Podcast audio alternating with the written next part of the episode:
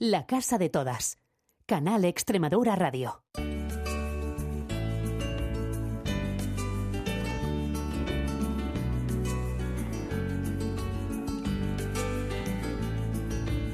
Papá, cuéntame otra vez ese cuento tan bonito de gendarmes y fascistas y estudiantes con flequillo y dulce guerrilla urbana en pantalones de campana y canciones de los Rolling y niñas en minifalda. Papá, cuéntame otra vez todo lo que os divertisteis, estropeando la vejez a oxidados dictadores y como cantaste al vent y ocupasteis la Sorbona en aquel mayo francés en los días de vino y rosas. Papá, cuéntame otra vez esa historia tan bonita de aquel guerrillero loco que mataron en Bolivia. Bueno, aún a pesar eh, de que en alguna que otra ocasión nos suelen eh, tildar de boomers, eh, ese término que define a los más mayores en las redes sociales, queremos volver a algo que nos gusta, nos llama y nos importa, que es la memoria. Este es el espacio de la diversidad sexual y de género de la radio pública extremeña y nos encanta haber comenzado un año de nuevo retomando nuestro tiempo en la programación, hablando con un colectivo extremeño que nos gusta y sobre todo nos gusta qué es lo que hace, cómo lo hacen y desde dónde lo hacen, porque lo hacen desde lo rural, desde la vivencia y desde lo propio. Hoy aterrizamos y volvemos con ellos, aunque al final del año hablábamos con José Manuel de las microresidencias y el proyecto de Alburquerque, que como decimos tanto nos gusta, por cierto, buenas noches, que no les hemos dicho nada, porque desde hace un tiempo, desde el otoño, atraen a nuestra tierra de nuevo las actividades relacionadas con esa manía que tenemos algunos de que la memoria es importante, reconstruirla es importante y sobre todo para construir futuro. De hecho, el colectivo Memoria de Futuro de Albuquerque viene observando desde hace tiempo cómo el ejercicio de hacer un trabajo continuado sobre la memoria histórica en el entorno rural permite ampliar la mirada sobre los debates del presente y la sociedad del futuro que queremos construir. José Manuel, buenas noches y bienvenido de nuevo a la Casa de Todas. Muy buenas noches, José María. ¿Cómo estás? ¿Qué tal han ido las fiestas? Aunque ya han pasado un par de semanas, no sé, ¿qué tal? Muy bien, pues retomando con mucha energía, ¿no? Recuperándonos de, todo lo que había sido el final de año, que había sido cargado de actividades y con nuevo aliento y muy renovado, ¿no? Para emprender este este año que tenemos muchas ganas de, poder transitarlo y, poder mm, seguir construyendo, ¿no? Que, es lo que nos gusta desde el colectivo, pues nuestras memorias. La memoria, memoria de futuro, ese nombre tan, tan lleno de, intencionalidad con el que tituláis esas jornadas que comenzaron en noviembre, hablamos ya un poco de ellas a final de año aquí en la casa, y, pretenden abordar la disidencia sexo-género en el medio rural a través de la memoria histórica y desde un punto concreto que es Alburquerque, que es vuestro lugar en el mundo, al menos en este momento, que la vida pues puede, puede cambiar. Hubo actividades en noviembre y en diciembre, recordamos, hablamos de, ellas, hablamos de, de, cuestiones tan, tan interesantes como aquella memoria escondida con la que arrancasteis en el 17, creo recordar, de noviembre a mediados, que conectaba mucho con el fanzine gay. Y después algunas actividades que a mí personalmente me dio especialmente pena perderme, como aquella charla café sobre la represión disidencia, sexo, género y contexto rural. Pero em, vamos a aterrizar sobre, sobre lo que nos viene en enero. Em, de aquel programa que comenzasteis en noviembre, ¿qué nos viene ahora en enero? Pues ya no, nos encaminamos a la recta final de la programación que habíamos creado, ¿no?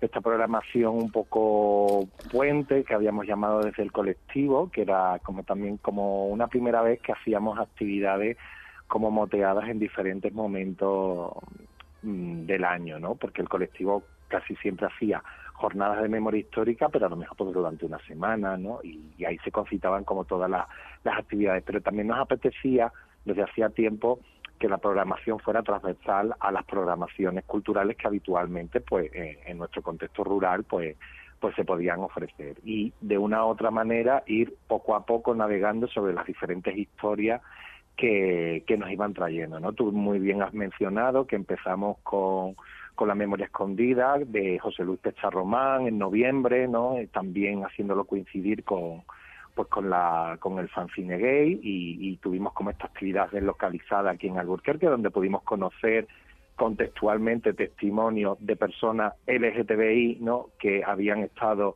viviendo a final del franquismo durante la transición ¿no? y, nos ponía un poco en el marco de muchas de las historias que posteriormente íbamos a surcar.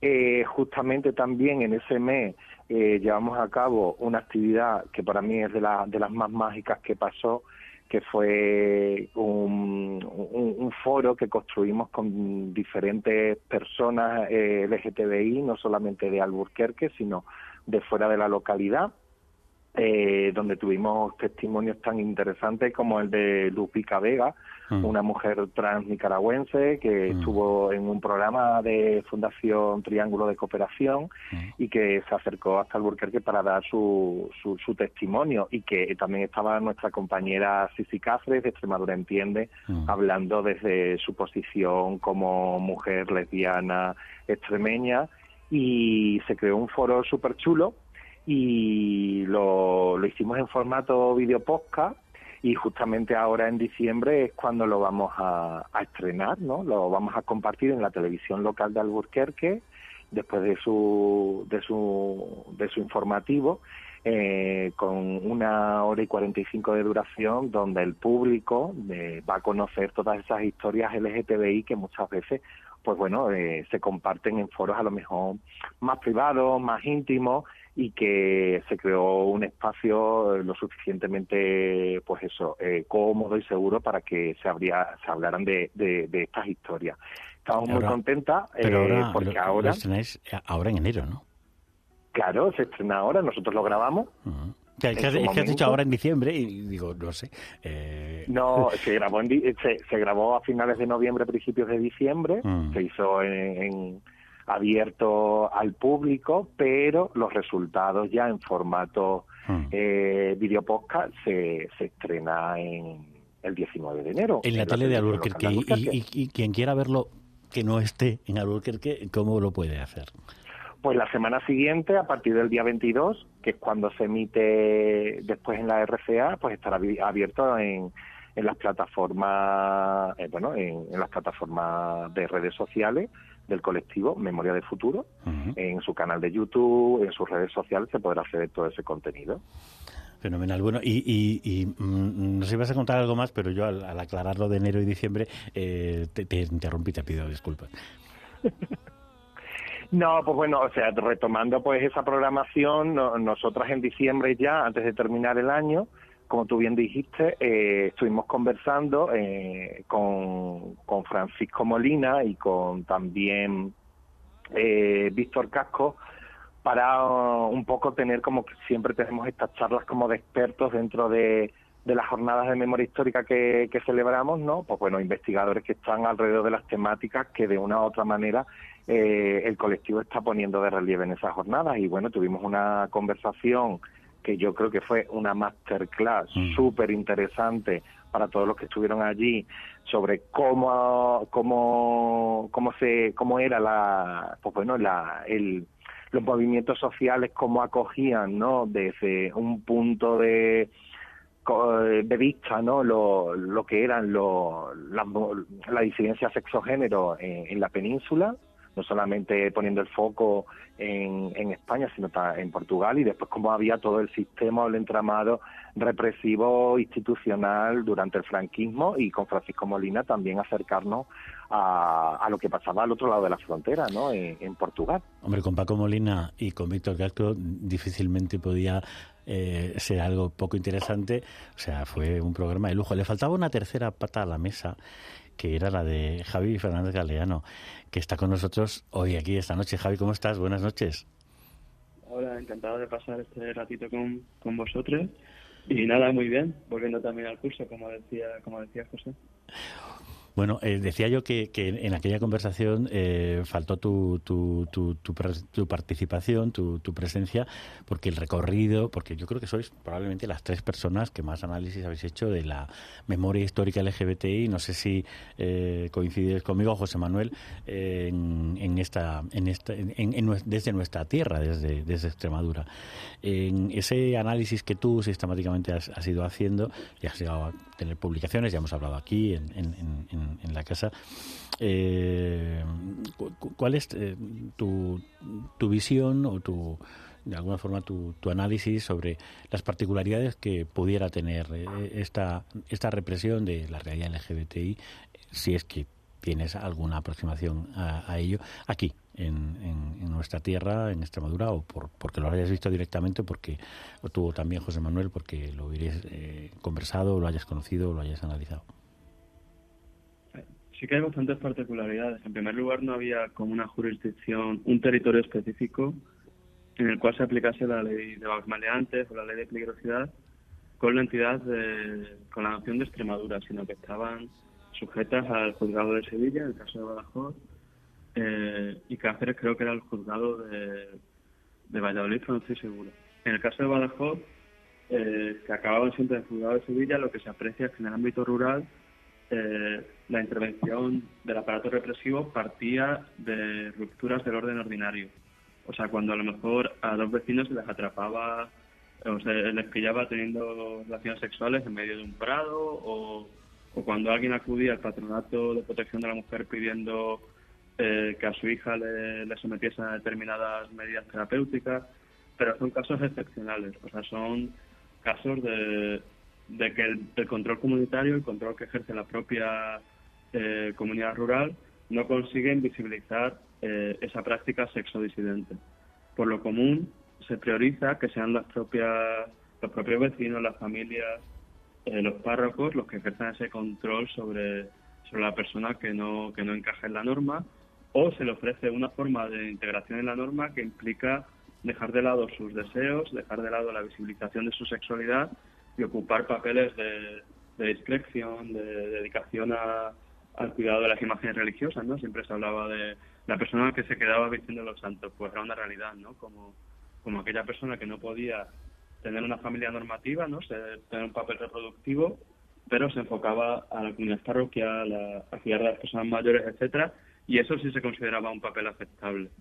El problema era cuando una persona a lo mejor se, se, hacía abiertamente o promiscua o, expresaba su pluma como debe ser, ¿no? sin, sin tapujos, y eso sí que despertaba empezaba con rumores vecinales y de hmm. ahí escalaba a lo mejor a Guardia Civil o Ayuntamiento y finalmente a los juzgados especializados. Eh, pero es muy difícil percibir el día a día de esas comunidades a través de los expedientes de represión porque lo que se percibe en esos expedientes es, como digo, la ruptura del orden. Y luego cuando se produce esa ruptura, eh, madres, vecinos, párrocos suelen intervenir a favor de los acusados para impedir que el aparato franquista eh, aplique las medidas represivas que son muy duras, que llegan a alcanzar los nueve años de prisión, exilio y vigilancia que no era algo que, los vecinos deseasen en casi ningún caso.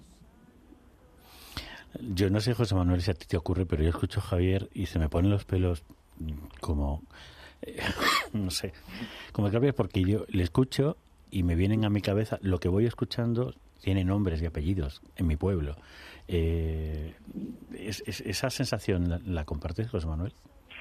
Pues sí, o sea, por eso es la intención también de realizar eh, este ejercicio, ¿no? Porque cuando empiezas a leer muchas historias, ¿no? Como tú has dicho, José María, se te vienen a la cabeza y se ven desde el prisma que nos está enseñando Javier, empiezas a, entender cómo ese aparato represivo actuaba y cómo ese aparato todavía se perpetúa en muchos de los comentarios que existen en nuestra realidad LGTBI en el mundo rural, ¿no? Ese control familiar eh, todavía está presente, o sea, todavía eh, queda estigma, ¿no? Y, mm. leerlo desde, desde este punto, ¿no? Donde operaban una superestructura que muchas veces no se le echaba cuenta o no se visibilizaba o ha pasado totalmente desapercibida, porque también es verdad que desde los colectivos de memoria histórica eh, no, no, no se ha asumido en muchas ocasiones, ¿no? Eh, abordar estas cuestiones historiográficas, es en este momento en el que están apareciendo pues todas estas historias que son historias del sexilio, muchas de ellas, mm. ¿no? Entonces todo esto está operando eh, en el sexilio, de que estas comunidades muchas veces también son echadas, ¿no? Eh, eh, durante la conversación con Francisco y con Víctor. con Víctor, ¿no? Hablaban de los asideros, ¿no? Donde el, colectivo todavía podía resistir de una u otra manera, pero siempre, como ha dicho Javier, evitando públicamente expresar su deseo, ¿no? Es decir, tenían los asideros, ¿no? Y se habló mucho de todo el tema eh, pues bueno, de las cofradías, hermandades, donde tenían un papel, un papel preponderante toda esta, eh, eh, esta comunidad, pero siempre, siempre desde una óptica muy masculina, ¿no? las mujeres muchas veces ni, ni se contaban, ni se contaban con ellas y que, pero claro, se podía vivir, pero no se podía vivir plenamente, ¿no? bueno, todavía existen esos, esos casos y también la necesidad de hablar en estas de esta jornada es por focalizar la atención sobre estas ópticas para que nos ayuden a construir presente y futuro, ¿no? Sobre todo en un momento donde se cuestiona eh, la memoria histórica porque el gobierno de Pepe Vox en Extremadura ha cortado toda la financiación mm. para eh, la ley de memoria histórica y en su acuerdo de gobierno lo que insta es a derogarla y por otro lado eh, la puesta en cuestión de los derechos LGTBI. Entonces, más que nunca, poder hablar sobre estas cuestiones en ámbitos periféricos donde tampoco la historiografía muchas veces se ha fijado, ¿no? Tenemos mucha historiografía y tenemos mucho escrito y mucho investigado sobre los entornos urbanos, pero sobre los espacios más periféricos, como tú decías, Francisco, Paco Molina, eh, Javier y, también la labor que ha hecho Víctor, pues son como faros que nos ayudan mm. a, leer nuestra realidad LGTBI, es decir, porque comunidad LGTBI existía y existe en los entornos rurales. Existíamos siempre, sí, pero efectivamente estaban están muchísimos ocultos, ¿no? muchísimas también. Ellas más bajo el paraguas de la amistad, como, como, como tapadera que, que luego ha generado más invisibilidad o una cierta resistencia a la visibilidad futura y, y, ellos desde la, el ostracismo y, la represión. ¿no? En algunos derivó en, en migración, en ese exilio ¿no? que, que, tú referías. Yo hace muchos años que utilizaba el término de migración sentimental y, y en otros casos a mí me llamaba a gustar lo exilio interior por, por, por definir a tantas tantos hombres y algunas mujeres tantas personas que, que, que, no se fueron de nuestros pueblos pero tampoco vivieron como eran ¿no? porque alguna vez he contado que alguien en mi pueblo una vez a punto ya de morir le dijo a mi madre mm, enhorabuena porque tu hijo fue capaz de hacer lo que otros no fuimos capaces de hacer. Qué pena que tantas vidas se nos hayan quedado en el camino, tantas vidas no, no, no, vividas realmente, ¿no? Porque cuando uno no vive como es, pues evidentemente no vive su vida, vive algo impostado que no le permite disfrutar, que no le permite ser el mismo o ella misma.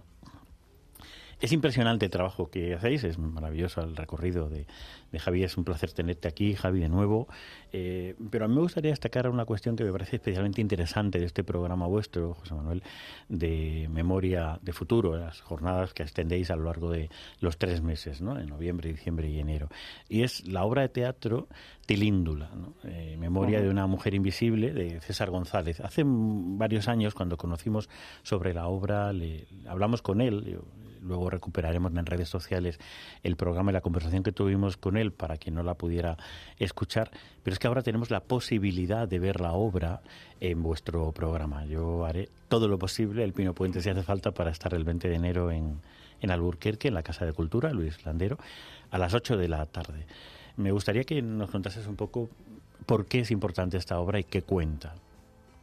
Pues bueno, a raíz de lo que tú decías, ¿no? Eh, esas historias, y sobre todo de mujeres que pasaban totalmente en el ostracismo, pues Javier, eh, César González ha hecho una, un trabajo de investigación a raíz de un testimonio que le llegó, un testimonio cercano a su familia, de una mujer intersex en el sur de la provincia de Badajoz y que la ha convertido en obra de teatro para hablar sobre esta realidad una realidad del colectivo de, mujeres y bueno, del colectivo de intersex que ya es en sí dentro de, de la comunidad LGTBI una, uno de los miembros también más invisibilizados, poner, eh, poner esta historia esta historia sobre, sobre la mesa. Nos parecía muy interesante poder tenerla y poder compartirla porque encarnaba pues muchas veces lo que donde fallábamos muchas veces cuando estábamos poniendo el foco, ¿no? Teníamos mucho testimonio de historias gay, ¿no? homosexuales masculinas, pero no teníamos historias de, de, mujeres, de la diversidad. Y entonces con César eh, hablamos para que, para que pudiera estrenar en, en Extremadura, que fue el origen de, de esta historia, el, eh, la obra de teatro. Una historia súper bonita que comienza cuando eh, el sobrino de, de esta mujer vuelve al pueblo porque se acaba de sacar el carnet de conducir y va a sacar de ese exilio interior, que era su casa, a su, a su tía en ese coche y le va a mostrar cómo ha cambiado ese pueblo desde que ella se encerró en las puertas de su casa cuando se reconoció como persona intersex. Entonces, es súper interesante la propuesta porque nos lleva a historias, a historias de memoria, historias del colectivo, historias que, que hay que rescatar y que ponen en foco sobre la visibilidad ¿no? de, de, todo eso que, que, muchas veces aparece desapercibido.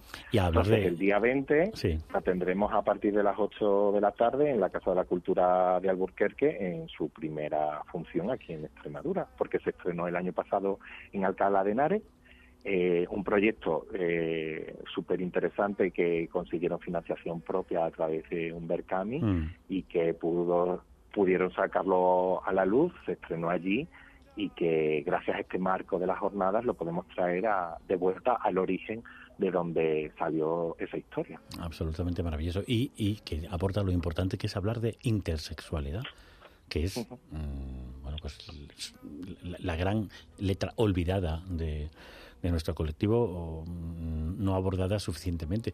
Eh, Javier, eh, ¿rastros de la intersexualidad en tus investigaciones? Eh, de la intersexualidad no tanto, lo que sí que aparece muy a menudo es la, la identidad transgénero y en los archivos que menos te lo puedes esperar.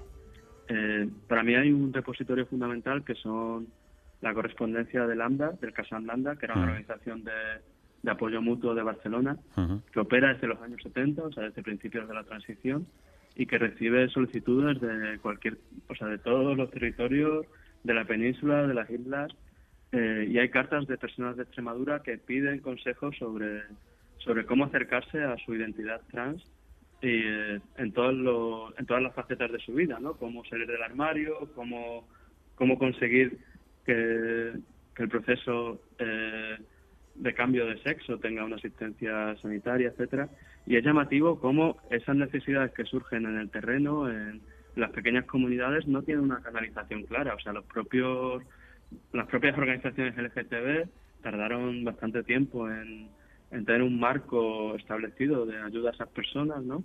Hmm. Eh, y también se encuentra esa misma realidad en expedientes judiciales que, como decíamos, tienen que ver con el sexilio de personas extremeñas que acaban en Extremadura, o sea, en Barcelona, en Madrid, etcétera, y son eh, documentos muy potentes. Yo, por ejemplo, he encontrado eh, cartas de amor de personas trans en prisión, eh, en un caso concreto, una persona que intentó cometer suicidio porque no podía estar con la persona que quería y confiscaron todos sus materiales personales. Y ahí el propio expediente judicial incluye como ese registro afectivo de la vida cotidiana de una persona trans, ¿no? Eh, personas intersex no he localizado en, esta documentación oficial, pero, pero por, la misma, por el mismo proceso de invisibilización que, que generan las taxonomías médicas. Eh, la categoría intersex no era parte de esa taxonomía, si acaso se clasificaba como invertido, hermafrodita, etcétera, pero no había un proceso de, asignación de, una identidad reconocida, ¿no? Eh, pero en el caso trans sí que aparece más visible. Tremendo. E, es eh, importantísimo que esta obra se vea. Gracias por programarla, José Manuel, dentro del programa. Y, gracias por ese, ese testimonio y esos apuntes y por todo el trabajo, Javier, que haces. Vuelvo a emocionarme cuando te escucho, os escucho, mm, mientras suena Mercedes Sosa de fondo, porque hablamos de memoria de futuro, hablamos de recuperar la memoria para construir el futuro, y uno tiende a ser optimista en general en la vida, o lo intenta. Pero a veces vienen cosas como, por ejemplo, la agresión del otro día de Ortega Smith a Eduardo Rubiño en el Pleno de Madrid y piensa, de aquellos polvos, estos lodos, y todavía queda demasiado, queda demasiado por por, por, limpiar. Sigue, sigue siendo eh, demasiado los restos de, de, esa represión histórica hacia la disidencia sexual que soléis referir a la diversidad en general LGBTI. Esperemos que, que, que vuestro trabajo siga sembrando futuro, siga sembrando que cambie todo a mejor, como quería decir Mercedes Sosa con esta canción. ¿Algo más que apuntar, José Manuel? Bueno, que a, bueno, a raíz de, eso que, estabas hablando, ¿no? Y, sobre todo también a lo que ha mencionado lo último eh, Javier, eh, también tuvimos un ciclo de, cortometrajes donde también nos mostraba esa realidad que, que él ha contado, ¿no? Afectiva de una persona en prisión en, en Madrid, en la, en la cárcel de Sol, ¿no? Eh, cómo eh, travesti eh, anhela, añora, ¿no? Pues e-, ese deseo que, le he cercenado y yo espero que, que, podamos vivir, ¿no? Y que a pesar de, todos los ataques que, de odio, ¿no? Que, se manifiestan cada vez más, eh, pues como, como has dicho, ¿no? En las instituciones públicas, eh, contemos con la fuerza del colectivo, que yo creo que es una de las cosas eh, más interesantes que, que, hemos avanzado en estos últimos años. ¿no? Yo recuerdo cuando empezamos a tratar estas temáticas aquí en Alburquerque, siempre era eh, el gay, el maricón, una persona, ¿no? ahora resulta que hay una realidad mucho más diversa con mujeres lesbianas, mujeres bisexuales, hombres gay, eh, chicas trans que eh, transitan también por estos espacios y, no te sientes tan solo o tan desamparado, sino que sabes que hay una serie de personas que también están viviendo su vida eh, aparte de la, de la norma heterosexual en, estos entornos y, creo que ese apoyo eh, es fundamental para vencer estos discursos de quien pretende estigmatizar al colectivo, ¿no? Javier.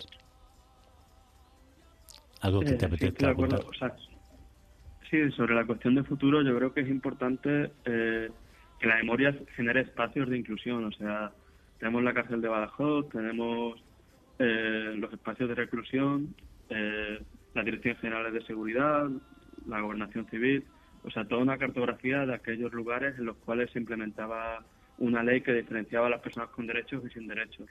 Yo creo que es importante resignificar aquellos lugares para que las personas que los transiten adquieran conciencia de que la memoria de ese pasado doloroso es una forma de motivarnos, de adquirir energía y fuerza para seguir luchando por un espacio en el que todas y todos cabemos, ¿no? Eh, y eso es una labor que se va haciendo desde el tejido organizativo que, que José representa y en el cual tiene que haber una conversación continua entre académicos, eh, personas activistas y personas que han protagonizado ese periodo. Eh, nunca nos olvidemos de que la forma en que esas personas quieren que se recuerde su experiencia debe ser nuestra guía fundamental a la hora de acercarnos al rastro documental de, ese sufrimiento. Javier Galeano, muchas gracias, buenas noches. Y José Manuel Tienza, muchas gracias. Buenas noches, nos vemos el sábado en Alburquerque, ¿vale? Buenas noches. Un abrazo grande a los dos. Buenas noches. Chao.